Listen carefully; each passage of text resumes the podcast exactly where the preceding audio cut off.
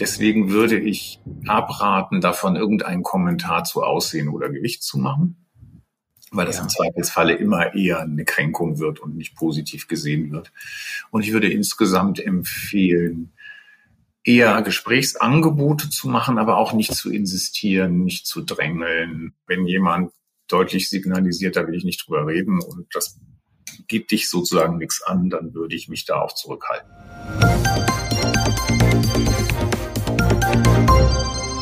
Heute ist wieder Mittwoch und damit Podcastzeit bei das PTA Magazin. Hallo und herzlich willkommen zum PTA Funk, unserem Podcast für PTA und alle, die uns zuhören möchten. Mein Name ist Julia Pflegel und ich bin die Chefredakteurin des Magazins. Ihr Stammkunde hat mehr als nur ein paar Kilos zu viel. Die Kollegin lehnt jedes Stück Kuchen dankend ab. In der Apotheke werden sie mit den unterschiedlichsten Facetten von Essstörungen konfrontiert. Aber sind das schon klare Anzeichen für ein gestörtes Essverhalten? Mein Kollege und Online-Redakteur Christoph Niekamp hat bei einem Spezialisten für Essstörungen mal nachgefragt. Professor Dr. Thomas Huber leitet seit 2008 die Klinik am Corso in Bad Oeynhausen in NRW. Er erklärt, dass es gar nicht so einfach ist, eine psychogene Essstörung von außen klar zu erkennen. Bulimie, Anorexie, Adipositas. Huber rät bei allen Formen zu Fingerspitzengefühl und Vorsicht vor vorschnellen Rückschlüssen. Viel Spaß beim Zuhören und Liken nicht vergessen. Hallo nach Ostwestfalen. Guten Tag, Professor Huber. Schönen guten Tag, Herr Niekamp. Ja, Sie leiten als Chefarzt die Klinik am Corso in Bad Oeynhausen. Das ist ein Fachzentrum für gestörtes Essverhalten, wenn ich das jetzt richtig gesagt habe. Wer wird denn bei Ihnen alles behandelt? Das haben Sie ganz richtig gesagt. Wir behandeln ausschließlich Menschen, die an einer psychogenen Essstörung leiden. Ähm, dem Alter von 14 nach oben offen.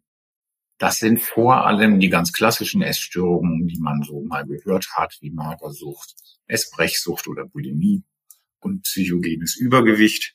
Und es gibt noch ein paar äh, speziellere Erkrankungen, die auch in den Formenkreis der Essstörung gehören, aber eher seltener sind. Dazu zählt zum Beispiel die selektive Essstörung oder auch etwas, das nennt man Night Eating Syndrome. Mhm. Aber der Großteil bezieht sich auf Bulimie, Anorexie und Adipositas. Ja, das kann ja. man so sagen. Okay. Jetzt frage ich mich, wie erkenne ich denn als PTA in der Apotheke, ob vielleicht eine Person in meinem Kollegenkreis oder auch aus der Kundschaft an einer Essstörung, nehmen wir zum Beispiel die Magersucht, leidet. Gibt es da irgendwelche Erkennungszeichen? Also ich sag mal, Diagnose ist ja immer noch etwas, was ein Arzt stellt. Das kann ich nicht mal eben über den Tresen machen. Kann auch ich nicht, wenn ich jemanden in so einem Kontext treffe, wo es nicht ein Klient oder eine Klientin ist, der ich sozusagen behandelnde Funktion habe. Insofern warne ich ein bisschen davor zu glauben, man könne das erkennen aus ein paar Hinweisen. Das ist sicher so nicht möglich. Man kann natürlich schon eine Ahnung bekommen, dass es vielleicht in so eine Richtung gehen könnte. Ich will mal vielleicht mit der Kundschaft anfangen, da ist das am einfachsten. Jemand, der eine Anorexie hat, ist äh, per Definition im untergewichtig oder zumindest hat sehr viel abgenommen in kurzer Zeit. Das sieht man den Menschen natürlich oft an. Wobei es erstaunlich ist, wie gut Menschen, die an einer Magersucht leiden, das auch kaschieren können, also teilweise über Kleidung und ähnliches, das hinbekommen, dass man das gar nicht so sehr sieht. Bei jemandem mit einem Übergewicht sehen Sie natürlich das Übergewicht. Ob es eine psychogene Essstörung ist, sehen Sie davon noch nicht. Und eine Bulimie ist tatsächlich etwas, was man erstmal überhaupt nicht erkennt. Es wird auch gerne die heimliche Krankheit genannt, weil es oft auch enge Freunde sehr überrascht, wenn sie erfahren, dass jemand an einer Bulimie leidet. Hinweise, sage ich mal, die einem so eine Ahnung geben können, vielleicht liegt da eine Essstörung vor, wenn jemand in der Apotheke als Kundin oder Kunde ist, sind vor allem sehr viel Beschäftigung mit Essen, Gesundheit und so verwandten Dingen. Also ich mal, die klassisch bulimische Patientin in der Apotheke wird wahrscheinlich am ehesten dadurch auffallen, dass sie Nahrungsergänzungsmittel kauft, vielleicht Abführmittel ersteht oder Diuretika oder so Eiweißpulversachen oder ähnliches. Also so ein sehr bemühtes, was sich um Nahrung dreht. Das kann auch bei einer Magersucht passieren, ist aber seltener. Ja, das heißt, die Diagnose stellt natürlich ein Arzt, aber wenn man jemanden tagtäglich sieht, entweder in der Kundschaft oder auch unter den Kolleginnen, würden Sie sagen, das Thema sollte man ansprechen oder ist das eher so was, was privat bleiben sollte und das geht die anderen gar nichts an? Ich glaube, es hat wenig Sinn, also zumindest wenn es eine Kundenbeziehung ist. Äh, wenn Ihnen nicht jemand von sich aus sagt oder Sie das aus Akten wissen, dann werden Sie es nicht so erfahren können. Und es nützt Ihnen auch wenig, wenn Sie das von einer Patientin oder einer Kundin wissen, das anzusprechen. Das wird in der Regel eher verschrecken. Das werden Betroffene meistens eher nicht schätzen, wenn man sie darauf anspricht. Deswegen würde ich da eher von abraten. Wenn ich mit jemandem zusammenarbeite, wo ich die Vermutung habe, dann habe ich natürlich wesentlich mehr Informationen und wenn es ein gutes, vertrauensvolles Verhältnis ist, dann kann man schon in einer stillen Minute mal sehr einfühlsam nachfragen. Sag mal, ich habe irgendwie den Eindruck, dass du mit Essen ein Problem hast. Kann ich dich da vielleicht unterstützen oder möchtest du darüber reden? Also so als ein Angebot. Das kann man schon mal machen. Das würde ich aber eben nicht in der Apotheke über den Tresen hinweg machen. Na klar, also jemand, mit dem man tagtäglich zusammenarbeitet und wenn die Basis da ist, dass man da einfach mal nachfragt. So, kann man helfen oder möchtest du drüber reden? Das wäre so das, was ich am ehesten empfehlen würde, ja. Ja, wenn da jetzt abgeblockt wird, haben Sie und man vielleicht auch die Angehörigen kennt, haben Sie einen Tipp, auch was PTA-Angehörigen sagen können, die sich selbst auch schon Sorgen machen, Eltern, Partner, Geschwister? Na, da sind wir im Prinzip bei einem Beratungsgespräch. Ne? Das ist ja ein bisschen schwierig, glaube ich, jemandem, auch wenn das jemand ist, der über Jahre Kunde ist oder so, jetzt da wirklich zu helfen. Ich glaube, ich würde da auf die professionellen Beratungsstellen verweisen, wenn jemand wirklich fragt, was mache ich denn da mit meiner Tochter zum Beispiel, äh, die ist nicht mehr zu sagen, gehen Sie mit ihr zum Kinder- und Jugendpsychiater oder äh, gehen Sie zu einer Beratungsstelle. Okay. Sie sind jetzt ein Fachzentrum extra für gestörtes Essverhalten. Kann man aber an jeden Arzt verweisen oder würden Sie sagen, es muss schon ein spezieller Arzt sein? Also als erste Anlaufstelle kann auch durchaus der Hausarzt ja, dienen, sage ich mal. Wenn es in Richtung einer Behandlung und Hilfe geht, dann braucht man schon jemanden, der eine Spezialisierung auf Essstörungen hat oder sich zumindest damit auskennt. Okay. Okay. Jetzt gehen wir einen Schritt weiter. Es ist schon bekannt, die Kollegin oder der Kollege leidet an einer Essstörung. Jetzt arbeitet der oder die natürlich weiter erstmal im Team. Gibt es da irgendwelche No-Gos, die man beachten sollte, berücksichtigen sollte in der Zusammenarbeit? Ich glaube, es ist ganz gut, sich klarzumachen, wenn Sie an einer Essstörung leiden, dann sind Sie sehr empfindsam in aller Regel für Bemerkungen, die sich irgendwie auf das Thema Essen und Gewicht oder Aussehen beziehen. Um mal so ein Beispiel zu haben, wir haben das sehr häufig, wenn jemand bei uns in Behandlung ist und bekommt Besuch von Verwandten oder ist mal für ein Wochenende zu Hause, dass die sehr wohlmeinend dann mal sowas sagen, wie gut siehst du aus? Und da hören zum Beispiel jetzt Menschen mit einer Magersucht schnell, oh, ich habe ganz doll zugenommen und bin jetzt fett. Ja, also es ist dann eher eine Kränkung. Deswegen würde ich abraten, davon irgendeinen Kommentar zu Aussehen oder Gewicht zu machen. Weil das ja. im Zweifelsfalle immer eher eine Kränkung wird und nicht positiv gesehen wird.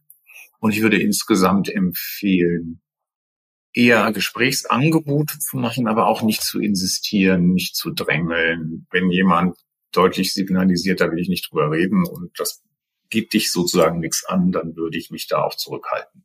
Ja, das heißt, gut gemeint ist dann wirklich nicht gut gemacht und kann eher verletzen. Ja. Ja. Gut, jetzt sind PTA und die Apotheken insgesamt ja Experten für Arzneimittel und ich will nochmal auf das Krankheitsbild der Bulimie hinaus. Das heißt ja, jemand, der davon betroffen ist, übergibt sich regelmäßig, um mhm. nicht zu viel ähm, Nahrungsmittel. Das ist so das häufigste, ja. Ja, genau. Das kann natürlich auch Einfluss auf die Einnahme von Medikamenten haben, oder? Ja, klar. Das ist durchaus auch ein Problem, wenn jemand häufig übergibt und das nicht so steuern kann, wann das passiert.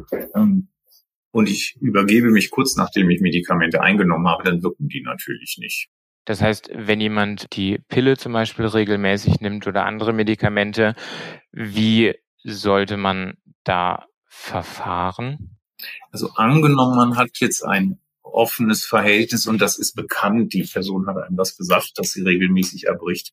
Da würde ich versuchen, so zu beraten. Kann man einen Zeitpunkt finden, wo wenigstens einige Stunden nachher kein Erbrechen stattfindet. Dass man einfach nochmal darauf hinweist, das gilt ja letztlich für alle Medikamente, die man oral zu sich nimmt. Das muss auch eine Weile drin bleiben, damit es wirken kann. Na klar, na klar. Bevor es soweit kommt, haben Sie irgendwelche Tipps für präventive Maßnahmen? Also irgendwas, was das Selbstbewusstsein stärkt oder andere Maßnahmen? Das ist natürlich die eine Million Euro Frage. Das macht ja. man tief, da beschäftigen sich ganze Gremien mit. Wir müssen tatsächlich sagen, dass vom wissenschaftlichen Stand wissen wir gar nicht so sehr viel darüber, was kann man primär präventiv machen, damit Menschen später im Leben keine Essstörung bekommen. Wir wissen viel über Risikofaktoren, aber das sind ja immer retrospektive Daten, sag ich mal. Augenblicklich ist es in der Tat so, dass die Themen Selbstwertgefühl, also ein stabiles Selbstgefühl zu haben, mit sich zufrieden zu sein und gut sozial eingebunden zu sein, scheinbar präventiv wirken. Und es gibt Hinweise, dass, ja, ich sage jetzt mal, unser westliches Schlankheitsideal, insbesondere bei den Frauen, einen hohen Einflussfaktor hat, weswegen es so Ansätze gibt, bei Prävention zu gucken, dass man Kindern und Jugendlichen versucht zu vermitteln, Aussehen ist nicht so wichtig und dieses Schlankheitsideal zu versuchen aufzulösen. Das ist aber noch sehr in den Kinderschuhen und natürlich auch schwierig, weil wir werden ja alle damit permanent konfrontiert. Ja, sowohl im Umfeld als auch in den Medien. Ja. Jetzt hatten Sie schon angesprochen, das Schlankheitsideal bei Frauen. Wie ist denn, können Sie das sagen, in Ihrer Klinik am Corso das Verhältnis von weiblichen Patienten und männlichen Patienten? Das kann ich Ihnen sogar ziemlich genau sagen, ja. weil wir da äh, Plätze einfach haben. Na klar. Das verteilen. Und wir haben etwa acht Prozent Männer bei uns. Okay. Und gibt's da Unterscheidungen in den Ausprägungen der Essstörung zwischen Männern und Frauen? Also prinzipiell, wenn man alle Essstörungen anguckt, dann sind bei der Magersucht Männer etwa mit einem Faktor 1 zu 10 seltener betroffen als Frauen. Bei der Bulimie sind sie auch seltener betroffen, aber nicht ganz so viel weniger. Und umgekehrt bei der psychogenen Adipositas überholen die Männer die Frauen. Also sehr unterschiedlich. Prinzipiell ist es aber so, dass sich weniger Männer mit einer Essstörung in Behandlung befinden und es auch weniger Männer mit einer Essstörung gibt. Mhm. Aber die Ausprägung sozusagen ist die gleiche. Also wenn jetzt, wenn man jetzt eine, eine Frau mit Bulimie vergleicht mit einem Mann mit Bulimie, da gibt's keine speziellen Sachen.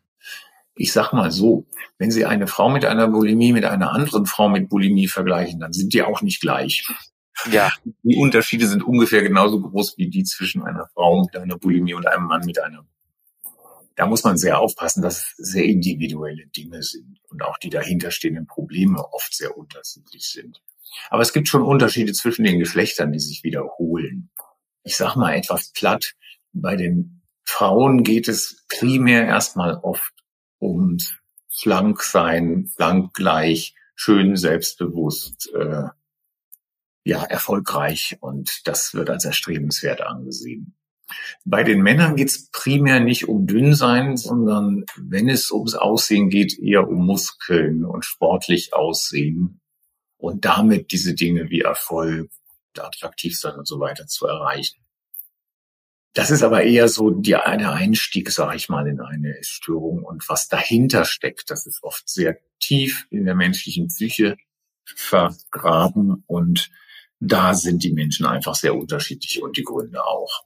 Das heißt, es ist sehr individuell. Von den Medien wird bei Frauen ein anderes Bild als von Männern geprägt. Und da kann man nur an der Oberfläche eher kratzen. Sozusagen. Ja, so ein bisschen kann man das so sagen, ja. Ja, genau. Vielen Dank für Ihre Zeit. Zum Abschluss, Herr Professor Huber, haben wir allen Interviewpartnern noch die Frage gestellt, was war denn Ihr Aufreger der Woche? Also was hat Sie persönlich, beruflich oder privat in den letzten Tagen so richtig aufgeregt? Das kann ich sogar ganz leicht beantworten, weil das gerade jetzt die Tage war. Das kommt sonst auch mal vor, aber jetzt hat es sich irgendwie gehäuft. Da habe ich ein bisschen mehr ferngeguckt und habe mich furchtbar geärgert darüber, wie viel zu bestimmten Zeiten Werbung stattfindet, die so einen gemeinsamen Nenner hat. Traue deinem Körper nicht und mach etwas mit Medikamenten dagegen. Damit meine ich unglaublich viel Werbung für Abführmittel, Reizdarmmedikamente, Probiotika, ähm, Nahrungsergänzungsmittel, Magnesium und was es noch so alles gibt. Schlafmedikamente und so weiter. Und es wird oft in der Werbung so ein Bild vermittelt, ich brauche irgendwas extra, um mein Leben zu optimieren. Und abgesehen von bestimmten medizinischen Sondersituationen oder veganer Ernährung brauchen wir zum Beispiel keine Nahrungsergänzungsstoffe. Da haben Sie sich vermehrt aufgeregt, als Sie Fernsehen geschaut haben. Genau. Ja. ja. Dann herzlichen Dank, dass Sie sich Zeit genommen haben und Sehr noch gerne. Schönen Tag. Das wünsche ich Ihnen auch und vielen Dank. Tschüss. Auf Wiederhören. Das war unsere aktuelle Episode vom PTA Funk, dem Podcast von das PTA Magazin. Danke, dass Sie zugehört haben. Wir freuen uns über Downloads, Likes und Kommentare. Auf Wiederhören bis zum nächsten Mal.